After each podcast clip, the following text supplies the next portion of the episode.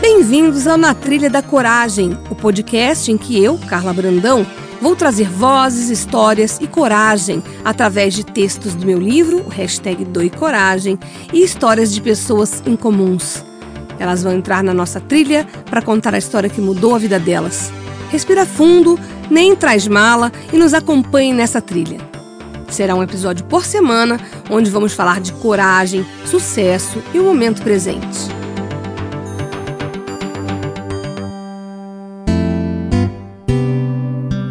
Solta a trilha DJ. Tá gravando. Tá gravando? Tá gravando. Oi, mais um podcast na Trilha da Coragem. Hoje com a Malu Simões. Vamos falar sobre vampiro. Carlinha, adorei voltar aqui para gravar mais um podcast com você. E você me falou que esse texto tem muito a ver com o que a gente conversa, Sim, né? Sim, porque você é uma pessoa que é linda, bem-sucedida, uma pessoa que eu admiro muito. E você tem uma uma, uma rede social muito ativa. E o que a gente vai ler agora tem muito a ver com o que você passa na sua vida também. Então vamos ver por que esse texto tem a ver com o que a gente conversa. Todo mundo está na mira do vampiro.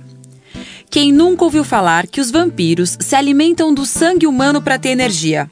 Pois essa lendária figura se aplica a situações cotidianas quando sentimos que estamos sendo usados por alguém na espiritualidade, isso é chamado também de obsessão ou vampirismo energético, pois é quando sentimos nossa energia vital indo embora por causa de uma relação que não é muito saudável. Agora se engana quem pensa que a culpa é do vampiro. Essa situação de perda de vitalidade ocorre quando permitimos que marido, filhos, familiares, amigos, chefes estejam em nossa vida por medo, competição, inveja e mágoas. Na prática, isso quer dizer que só existe a pessoa que suga a energia, porque existe quem deixa ser sugado. Em tempos de nova era, o que mais se precisa fazer é buscar a felicidade, e isso só acontece quando fazemos, pensamos e sentimos a mesma coisa. Portanto, é hora de criar obstáculos reais para as pessoas inseguras que a todo momento nos consomem com pessimismo e dúvidas. É bom também identificar se as pessoas que te elogiam estão sendo sinceras e há realmente admiração nas palavras ou se trata de um disfarce para inveja. Por fim, o vampiro energético em potencial é aquele ex. Relacionamentos acabados, porém mal resolvidos, geram perdas irreparáveis para o futuro de ambas as partes. Mas é sempre bom perceber que o fio que liga esse ex, seja marido, chefe, noivo, amigo ou namorado, pode ser cortado imediatamente por você.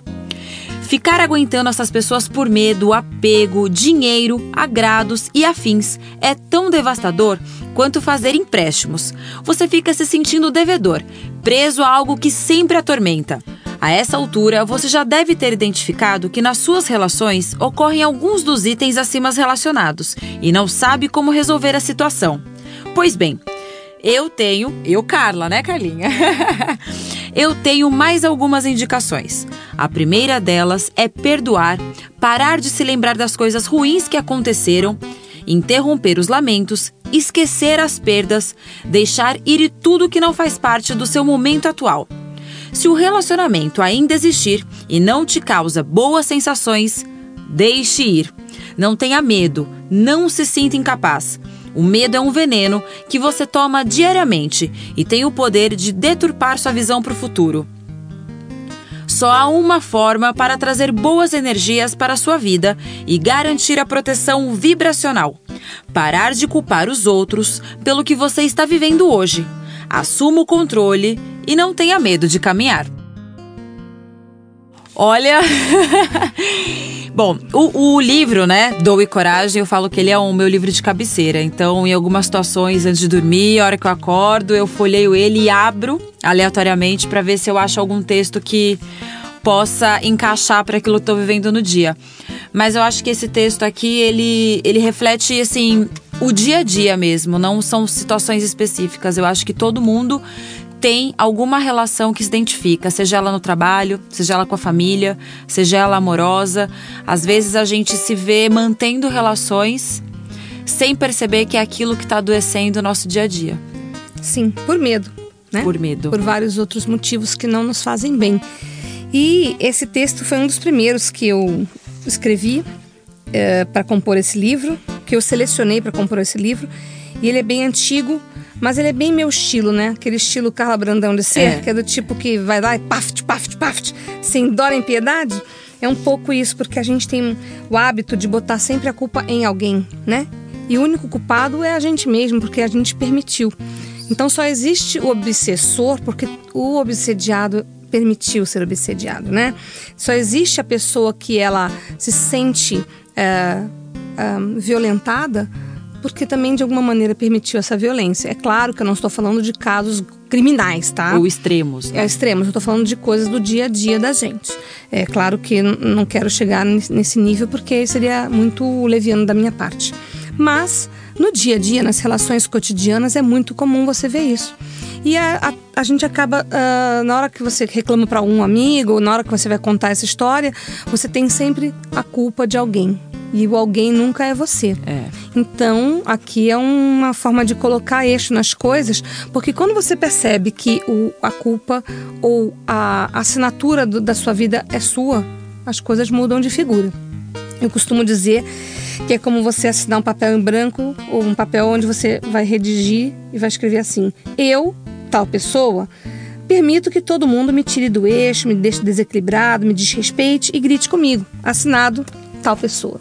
Essa é a carta que você faz quando você aceita isso. E tem uma palavra aqui que eu acho que foi com você que eu aprendi a perdoar. Porque só depois que eu entendi que o fato de eu não perdoar as pessoas faz com que eu mantenha elas na minha vida. Então, o perdoar é um ato de amor, é um ato de libertação, e essa libertação não é pelo outro, é por você. Nas nossas palestras, né? Isso. Isso me deixa muito feliz. E eu fico feliz que você tenha tido a consciência e que você tenha modificado e dá para ver o quanto você hoje é diferente de como você era antes. E eu também, quando eu aprendi, a gente sabe de algumas técnicas que eu já ensinei e, e realmente é, é um veneno que a gente toma essa, esse não perdão. E a gente se livrar e se libertar disso é incrível. Convido a todo mundo a perdoar alguém hoje. E coragem para se livrar dos vampiros. Yes! Até a próxima, gente. Até.